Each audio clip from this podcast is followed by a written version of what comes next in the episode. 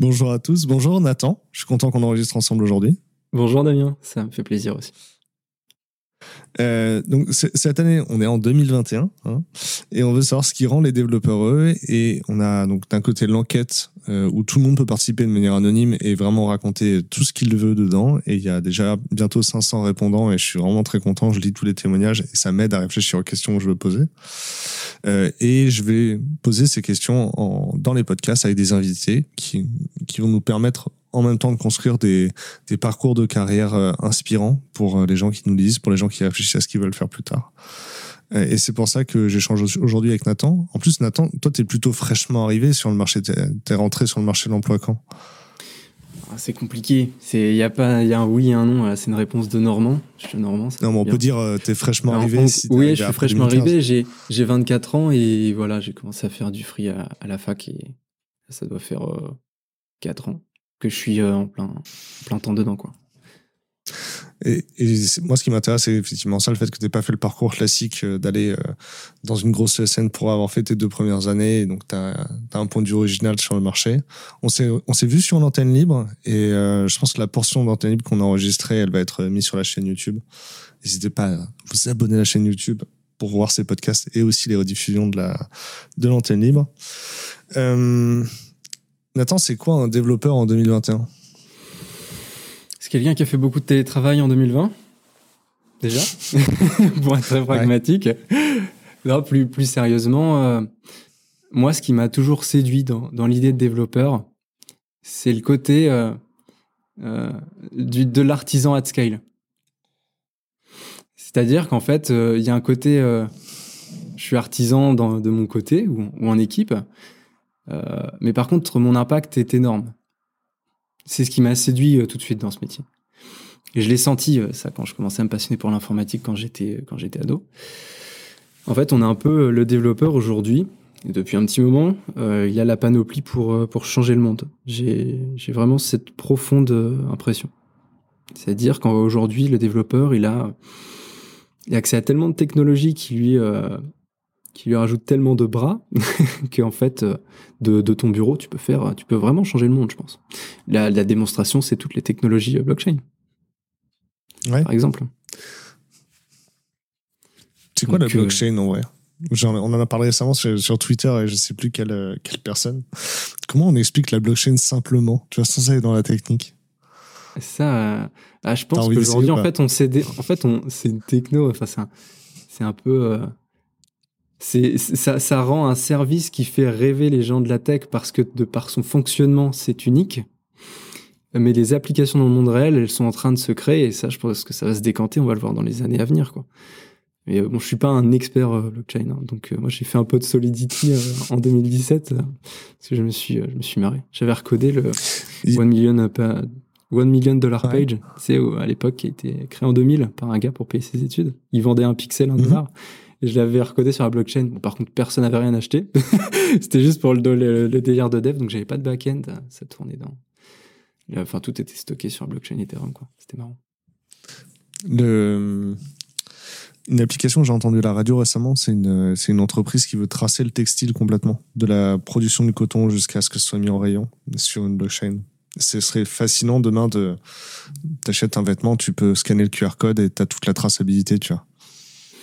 Ouais, c'est vrai que ces idées-là étaient déjà mises en place en 2017, quand, bah, pendant le premier boom, sur euh, tous les produits alimentaires. Alors après, voilà, j'ai faut voir ce que ça donne en termes de conso énergétique, etc. Parce que je pense que l'écologie, c'est un, gros sujet aujourd'hui. La blockchain a un vrai rôle à jouer. Mais euh, je pense qu'en point de vue technologique, euh, on est loin d'être mature. Mais il y a des super beaux projets qui sont en train de naître il va falloir surveiller de près. Mais tout est en train de se créer et je pense que bien malin euh, est la personne qui saura à quoi ça va ressembler euh, dans 5-10 ans. Ouais, bah c'est le sujet.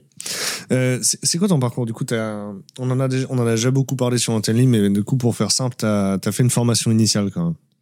Ouais, donc je suis tombé dedans quand j'étais petit, donc voilà, comme plein d'ados, j'ai codé à côté voilà, euh, avec les cours Open Classroom et tout, enfin site du zéro, pardon, parce que je suis un vieux. non, je suis officiellement vieux parce que j'ai appris sur le site du zéro. Euh, ça, c'est la première chose. Ensuite, du coup, naturellement, je me suis dirigé vers une formation IT. Donc, euh, j'ai choisi la fac parce que je savais que j'allais avoir un peu de temps à côté pour commencer à faire du freelance. Donc, j'ai commencé à faire du freelance en, parallèle de la fac. Si tu veux, je pourrais te parler des missions que j'ai faites. Et en fait, ma dernière mission en fin de licence 3, c'est super bien passé. Donc, c'est la boîte dans laquelle je suis encore. Synapscore et elles m'ont proposé euh, de rentrer full time chez eux avec euh, bah, une, super offre et des, des BSPCE. Donc bah, j'ai réfléchi et je me suis dit qu'en fait euh, fallait fallait tenter le coup quoi. Et donc je me suis lancé après avoir eu ma, ma licence d'info juste avant le génie logiciel que j'aurais entamé.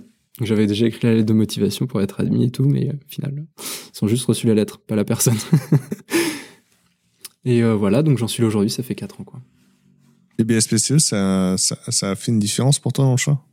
Carrément. En fait, j'ai toujours un petit peu baigné, euh, j'ai toujours euh, admiré cet esprit entrepreneurial. Euh, mais je voulais de toute façon me faire une expérience et vivre cette aventure avec des gens. En fait, ils m'ont permis de le vivre, on va dire, un peu sous cloche, parce que quand tu es, salarié, on va dire, tu es sous cloche, hein, très honnêtement, tu n'étais pas skin in the game. Mais en fait, le fait d'avoir des BSPCE, ça te permet de corréler tes efforts. Parce que je suis, ça, te permet de corréler tes efforts à, tes résultats, en fait. On est les devs euh, et les, enfin les métiers qui ne sont pas commerciaux en général. Euh, il y a une corrélation qui est difficile à faire entre, à dire ta performance en termes de, cash, de salaire, et ce que tu vas donner au quotidien. Je pense que c'est une incentive qui est assez importante pour motiver, parce qu'au final, ça, ça veut juste dire qu'on t'implique dans ton résultat. Euh, et j'ai beaucoup aimé ce côté-là, et c'était même primordial pour moi. Sinon, j'aurais pas accepté en fait.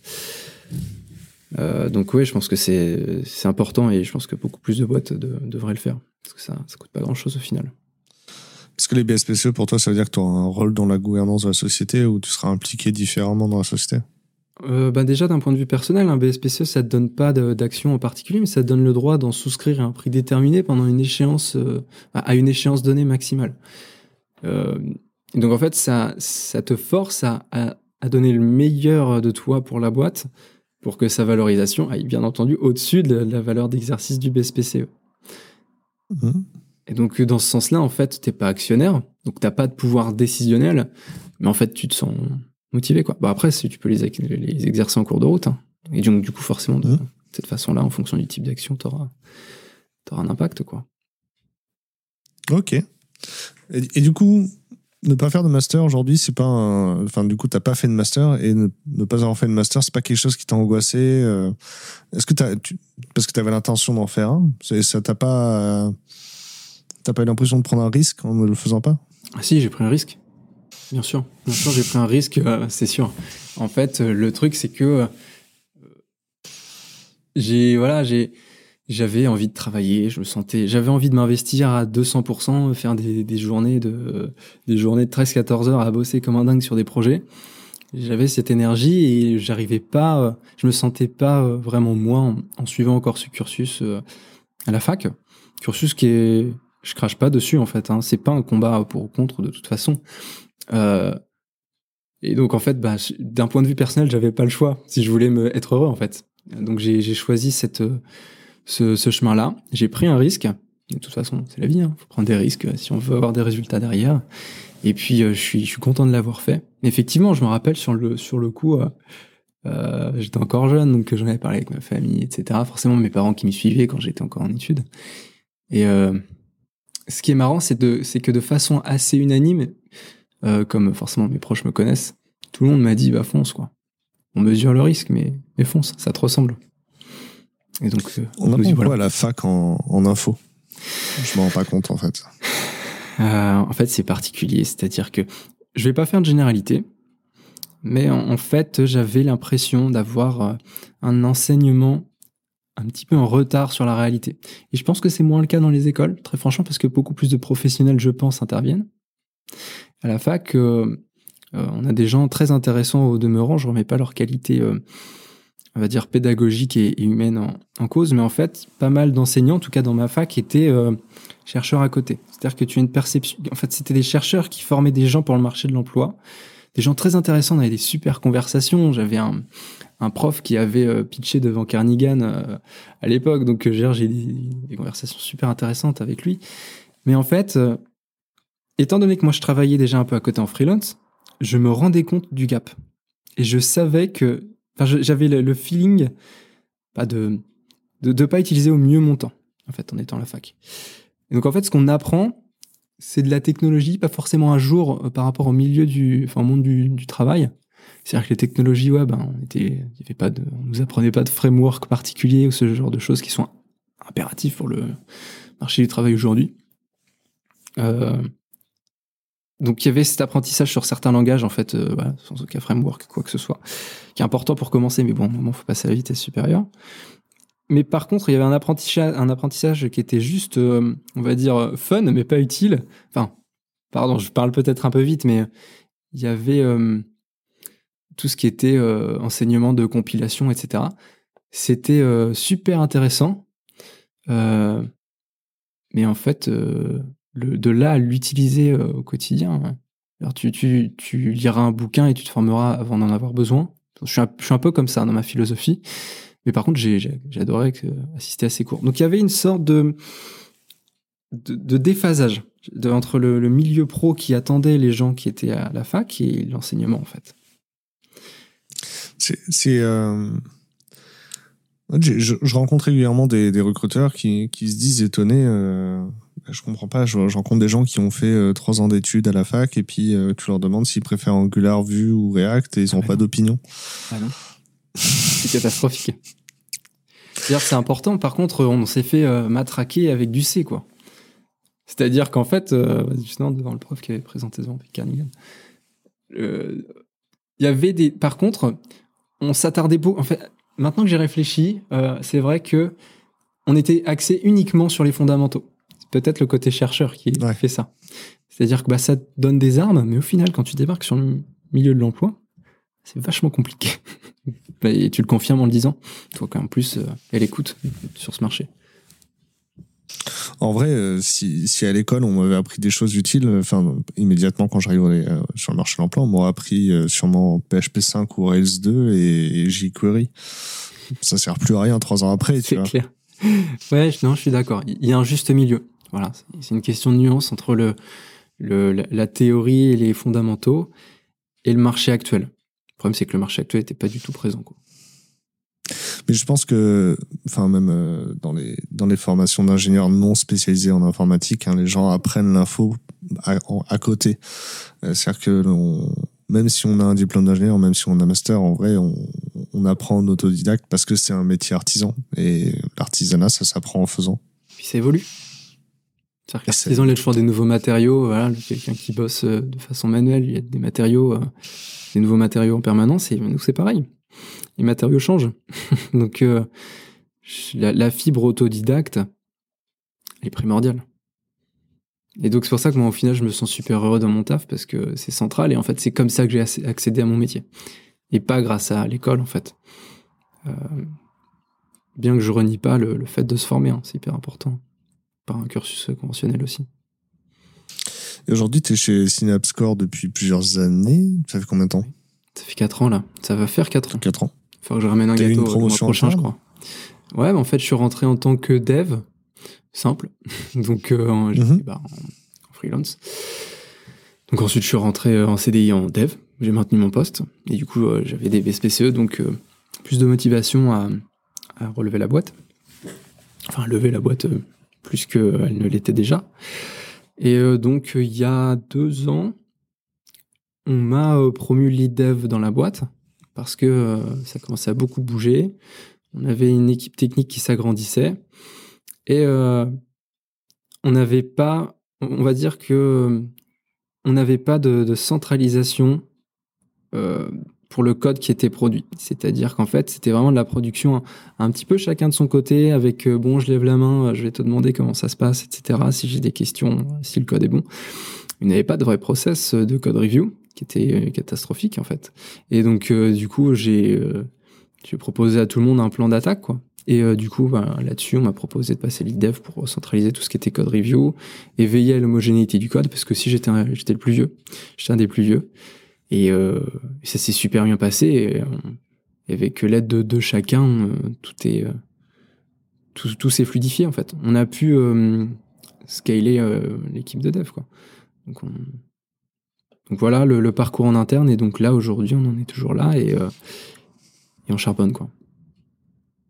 Si, tu dois mettre euh, ton entreprise dans une étiquette, c'est quoi? Est-ce que c'est plus une start-up, un éditeur de logiciels euh, C'est euh, ouais, on est encore une start-up. On est encore une start-up. Ouais. C'est-à-dire que ouais, on est on est une start-up. On est un petit peu, on est on essaie de, moderniser le, monde du conseil.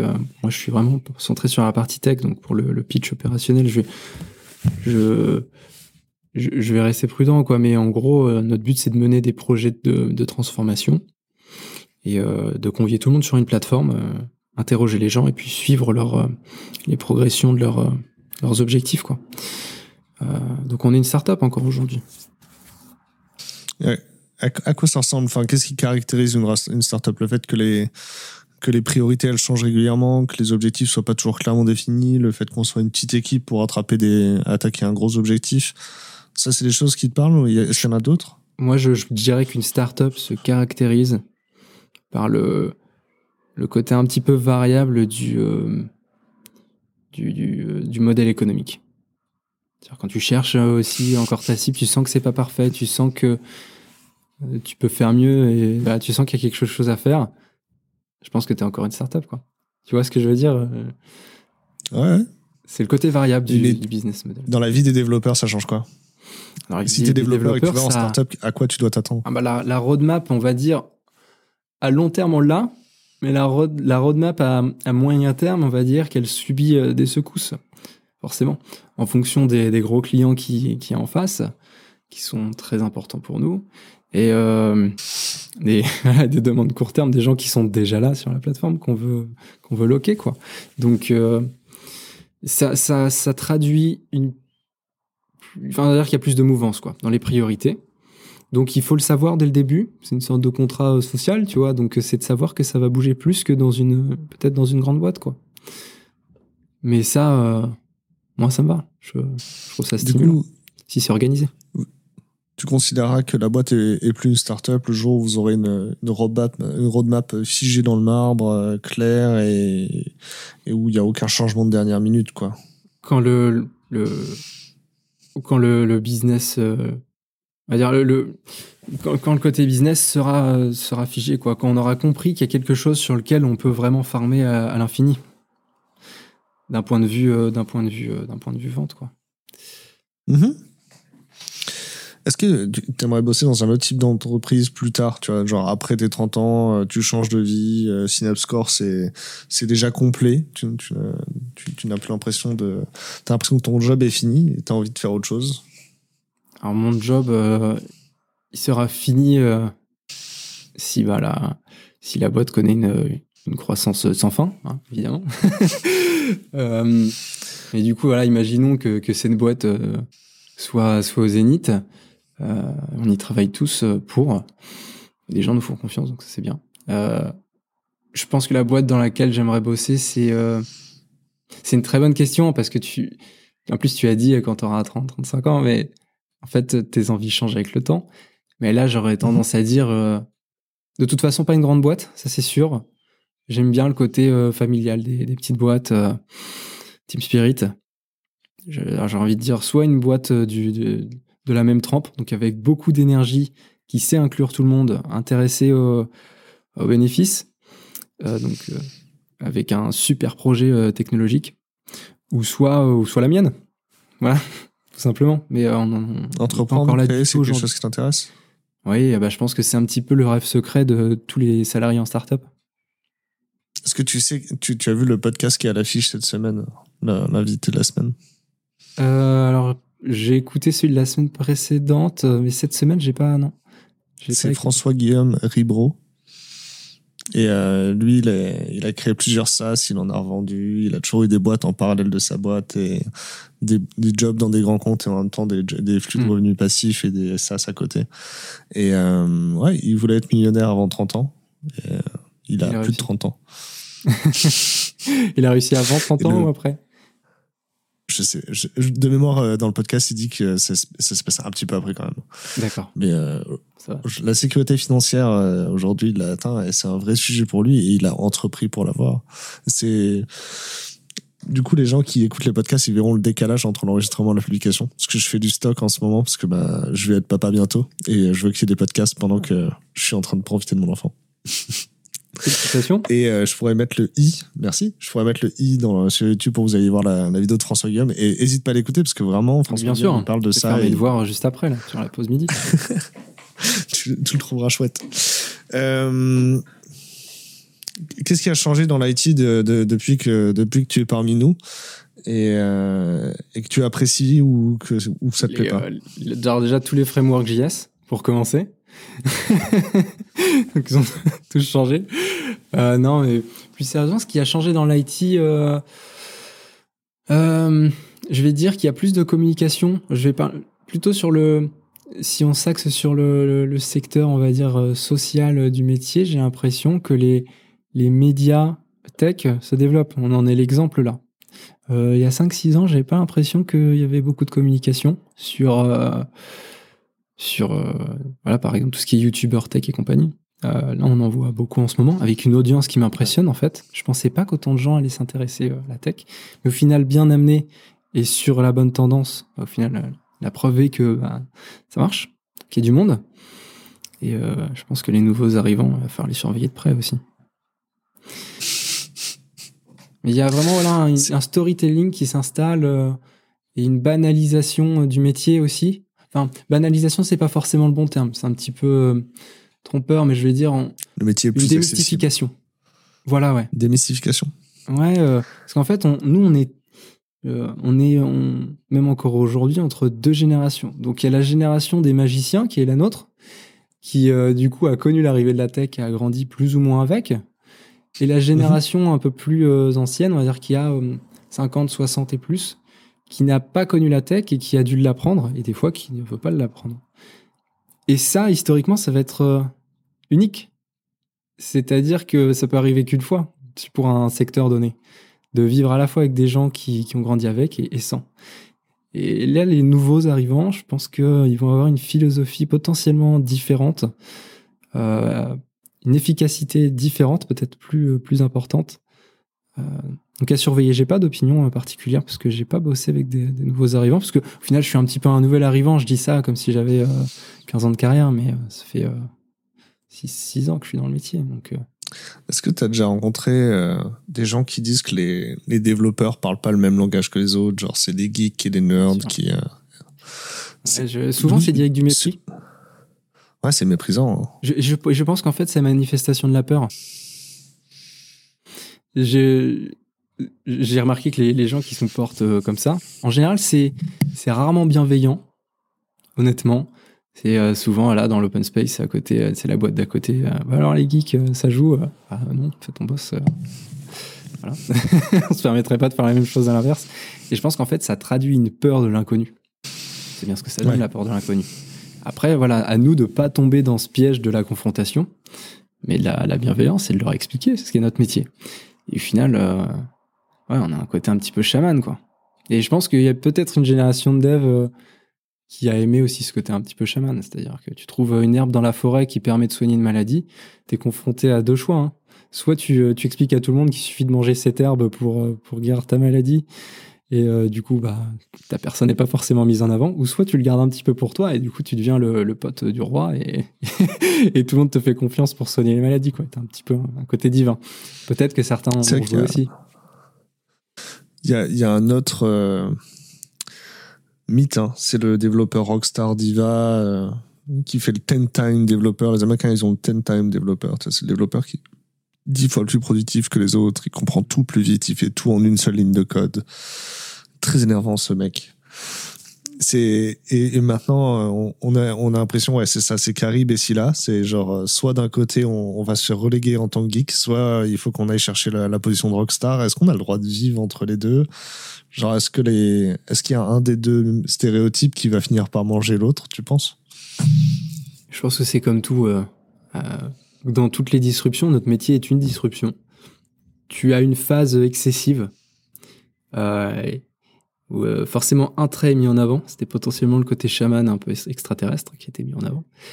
Et en fait, avec le temps, je pense que les, les choses vont s'égaliser. Des stéréotypes vont rester, ça c'est sûr. Mais je fais un peu le parallèle avec tout ce qui est technologique. Par exemple, on parlait blockchain sans s'étaler, bah, tu vois bien que là, en fait, il y a, y a, une crypto dont on parle à chaque fois, c'est le Bitcoin. Et au final, on va bien, on sent bien qu'avec le temps, ça va être un, petit peu tout. Alors, il va pas y avoir qu'un leader, mais au final, les, les, mouvements de disruption sont forcément menés par un seul projet. Donc forcément, il y en a qu'un qui est mis en avant. Et euh, du coup, ensuite, ça, ça s'homogénéise. Et je pense que c'est un petit peu pareil pour les traits de caractère des métiers disruptifs. Le télétravail, tu en as parlé. Euh, ouais, tout le monde a fait du télétravail cette année. Est-ce que ça va rester? Est-ce que c'est une nouvelle tendance? Est-ce que, ce que là, tu es au bureau? Explique-moi, comment tu le vis? J'ai une forte conviction à ce sujet. Attention. Euh, je sais que ça occupe euh, à peu près 30% de l'espace de discussion sur Twitter entre devs aujourd'hui, les sujets de télétravail. C'est très bien, parce que ça veut dire voilà, il y a quelque chose à creuser. Moi, en fait, pour le contexte, euh, en, quand je faisais du freelance et quand j'ai commencé à rentrer en CDI dans cette boîte, on n'avait pas euh, de, locaux euh, tech. C'est-à-dire qu'en fait, notre pôle opérationnel, il était à Paris, donc avec des locaux et tout. Et euh, nous, euh, bah, parce qu'en fait, ils n'avaient pas trouvé ailleurs, on était euh, sur Rouen. Et, et donc, on faisait du télétravail. Et du coup, en fait, ce qui s'est passé, c'est que moi, d'un point de vue perso, au bout d'un an de télétravail, je sentais qu'il y avait un équilibre que, que je n'avais pas. C'est, j'ai vite senti que j'avais le sentiment de, de, tourner en rond, euh, etc. Bon après, je dis pas, c'était une maison avec piscine qui fait 250 mètres carrés, peut-être que c'est différent. Et moi, du coup, forcément, j'étais mhm. encore en, la, entre la, à la charnière entre étudiants et, et salariés. Et du coup, voilà, j'avais euh, un milieu de vie, on va dire, normal, comme pas mal de gens au final. Et donc, voilà, je sentais qu'il y avait une équipe que j'avais pas. Là où en fait tout le monde euh, avait envie d'avoir ma place, euh, sous-entendu de faire du télétravail aussi. Et en fait, je leur ai dit, mais ça, attention, c'est un, un doux rêve, parce qu'en pratique, c'est différent. Après, je veux dire, chacun est différent, je parle de ma perception. Et là, je pense que plein de gens ont découvert le télétravail en 2020, souvent en plus avec du chômage partiel, donc il y a un effet psychologique qui fait qu'on a vraiment le sentiment d'avoir du, du, temps. Puis même, c'est vrai, au télétravail, on a plus de temps. Euh, mais au bout d'un moment, on est un petit peu un animal social. Hein. L'être c'est un animal social. Je pense qu'on a besoin d'avoir des, contacts réguliers avec des contextes qui changent. Pas fait pour rester tout le temps dans sa grotte. Euh, je, fais une moyenne. Hein. Je sais bien qu'il y a des gens qui sont sur les extrêmes ou des gens. Euh, voilà, c'est pas. Ça, je le, je le, conçois bien. Mais je pense que, comme on parle d'un débat global, je vais répondre de façon globale et statistique, je suis sûr que dans les années à venir, on va descendre de ce petit nuage collectivement qu'en fait, il va y avoir une sorte d'homogénéisation, hum, c'est-à-dire euh, que le débat va plus être forcément euh, euh, full remote ou full présentiel, mais par contre une mitigation des deux, quoi. C'est-à-dire, bon, bah, je veux mhm. faire deux jours de présentiel, trois jours de TV, inversement, ou un jour présentiel et quatre jours de TV. Pourquoi pas? Je pense que c'est plutôt là le débat, entre le pas télétravail ou télétravail. C'est plutôt un équilibre à trouver, comme tout en fait dans, la vie. Donc moi, ma conviction, je pense que euh, à moyen terme, les gens vont un peu descendre de leur petit nuage euh, parce qu'on va se rendre compte qu'en fait, bah, on a besoin de contact. Et certains en fait vont avoir découvert que c'était leur truc, hein, et très bien, top pour eux.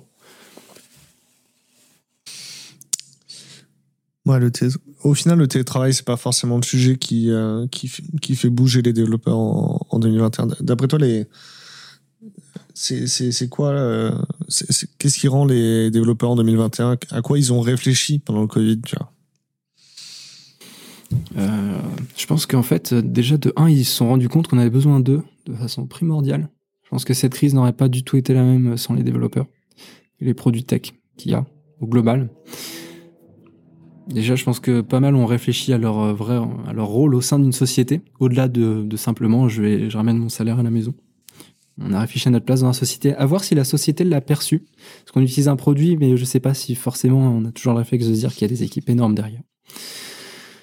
Et euh, je pense que beaucoup euh, ont réfléchi à la perception qu'a leur entreprise euh, au remote. C'est-à-dire que je, je vois qu'il y a plein de gens qui changent de boîte parce qu'en fait ils ont découvert que le remote, ils adoraient ça, et parce que des boîtes ont des politiques très fermées là-dessus.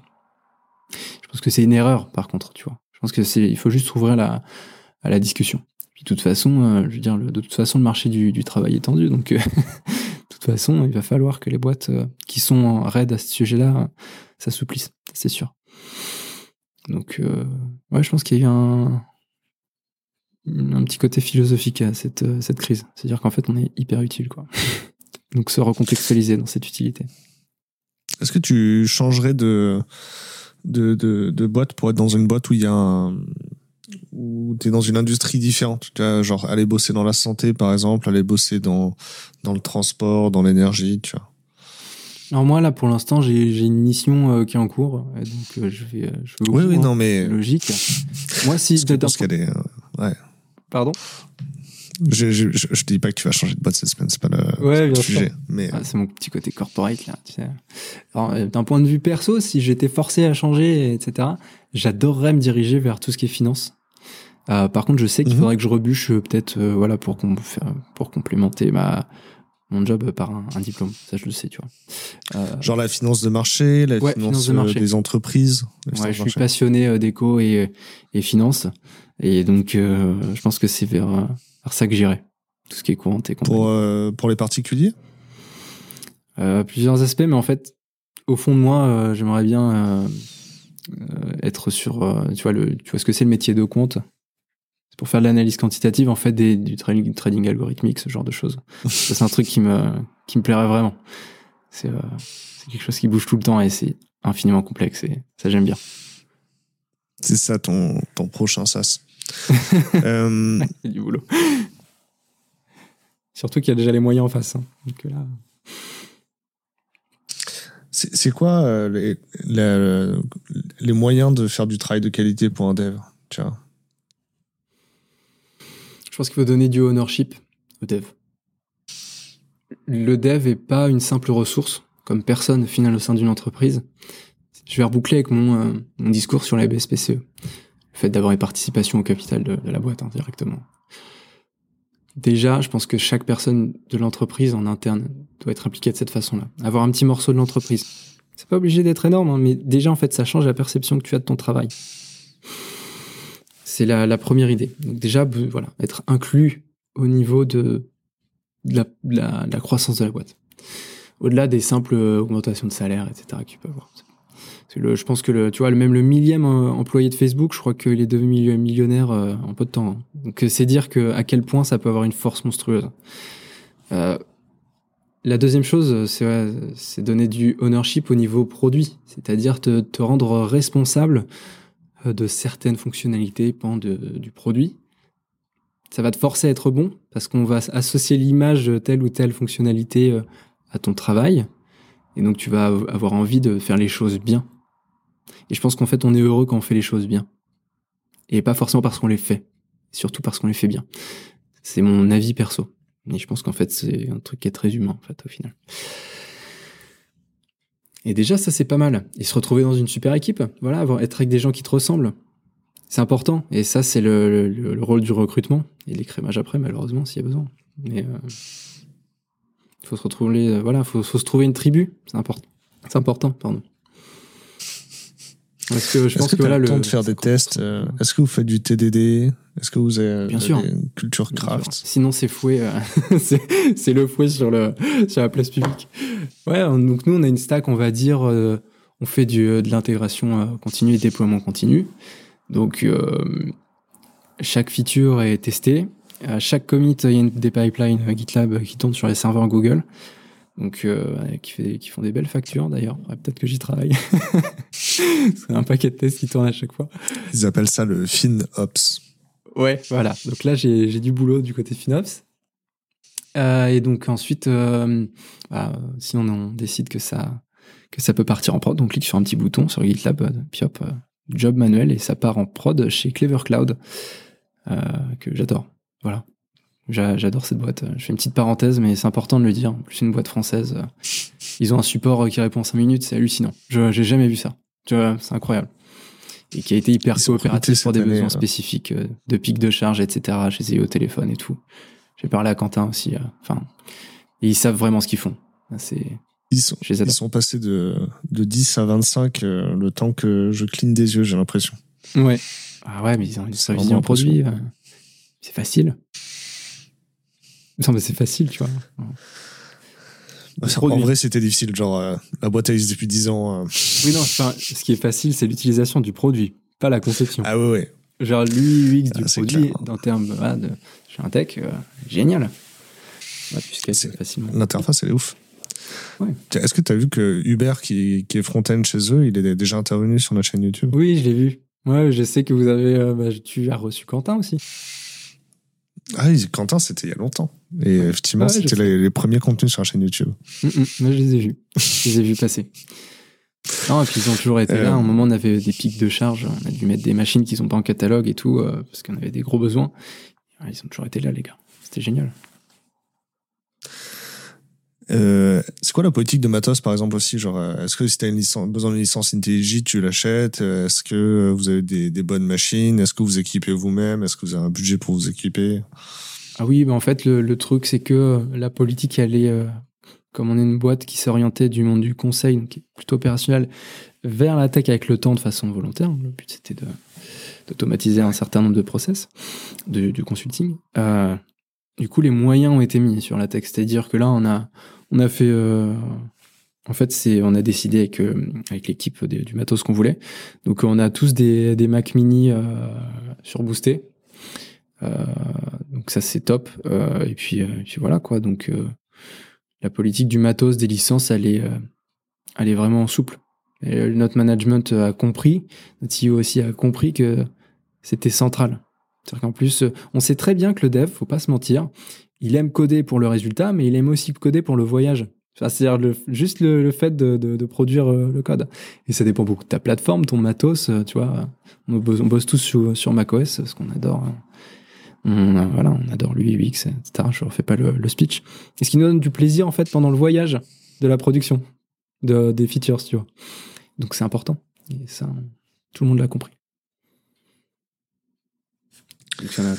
Et je réfléchis hein, en même temps.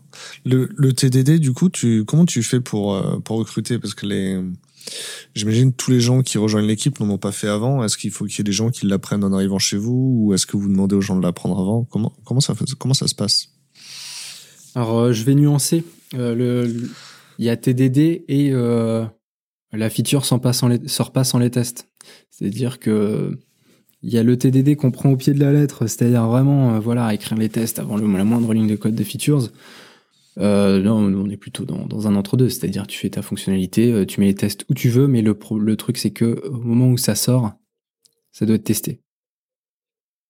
Ouais, pour avoir un voyant Donc, qui c'est voilà un TDD nuancé, voilà. Mais euh... donc, euh... alors c'était quoi exactement ta question? Parce que du coup j'ai un petit peu dévié. c'est l'adoption, tu vois. Euh, oui, oui, c'est vrai. Euh, non, en général, ça se fait bien parce que c'est un, c'est un petit peu le, doudou du développeur. Hein. C'est, c'est, un côté rassurant d'écrire les tests. C'est un petit peu l'assurance du développeur, tu vois, gratuite. Enfin, sauf ça, ça prend un peu de temps, mais au final, ça prend moins de temps qu'on le croit à chaque fois d'écrire les tests. Bon, sauf pour des cas très particuliers. Je parle sur des stacks déjà existantes. En général, ça va assez vite. Quand tu as déjà des, euh, voilà, des, des datasets, des trucs comme ça, c'est, c'est, pas, c'est pas forcément très long. Mais en général, ça se fait facilement. On n'a pas eu de problème avec les gens qui rentraient.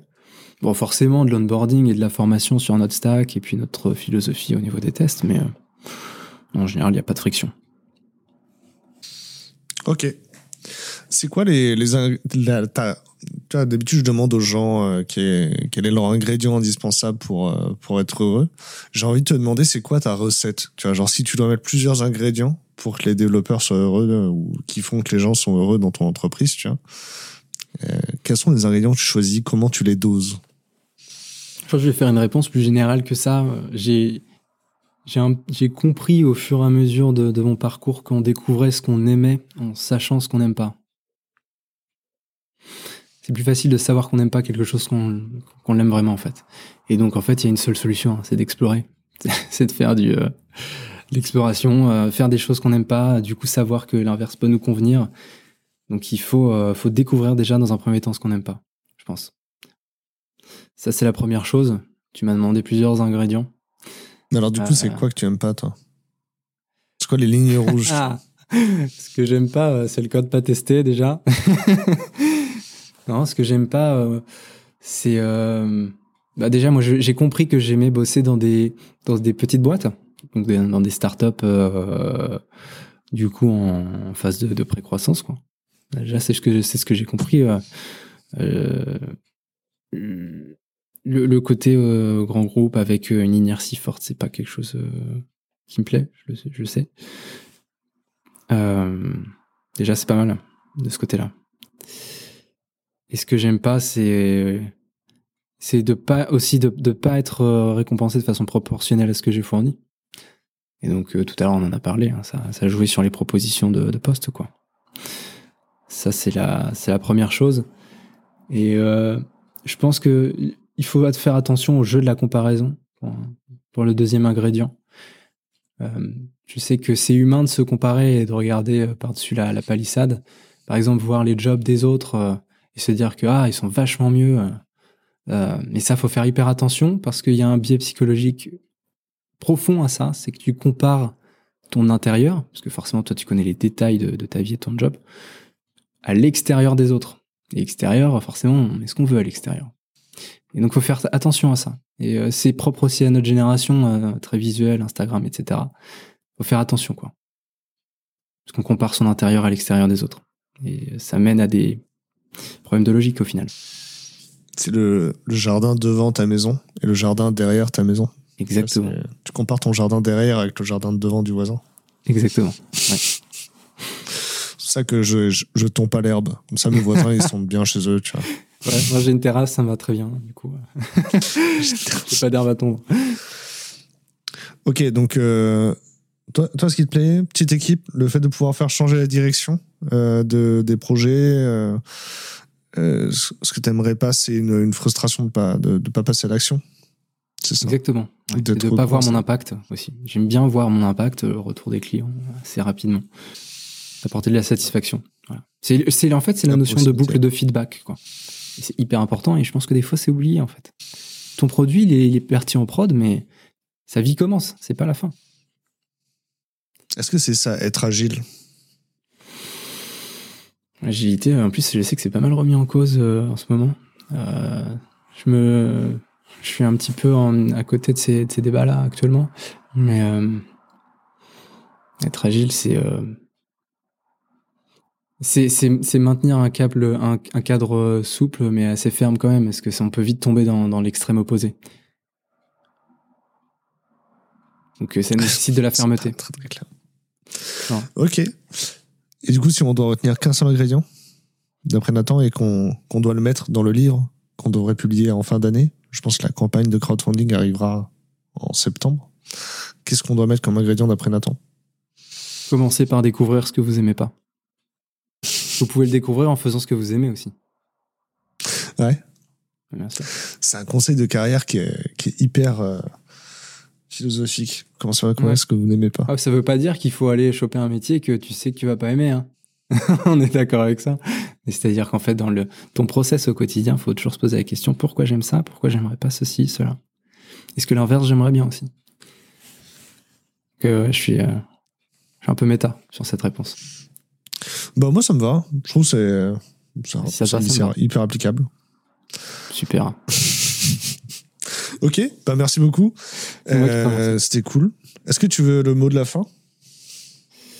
Euh, Le mot de la fin euh, bah, Je pense que l'ingrédient pour, la, pour être heureux, c'est pas mal. quoi.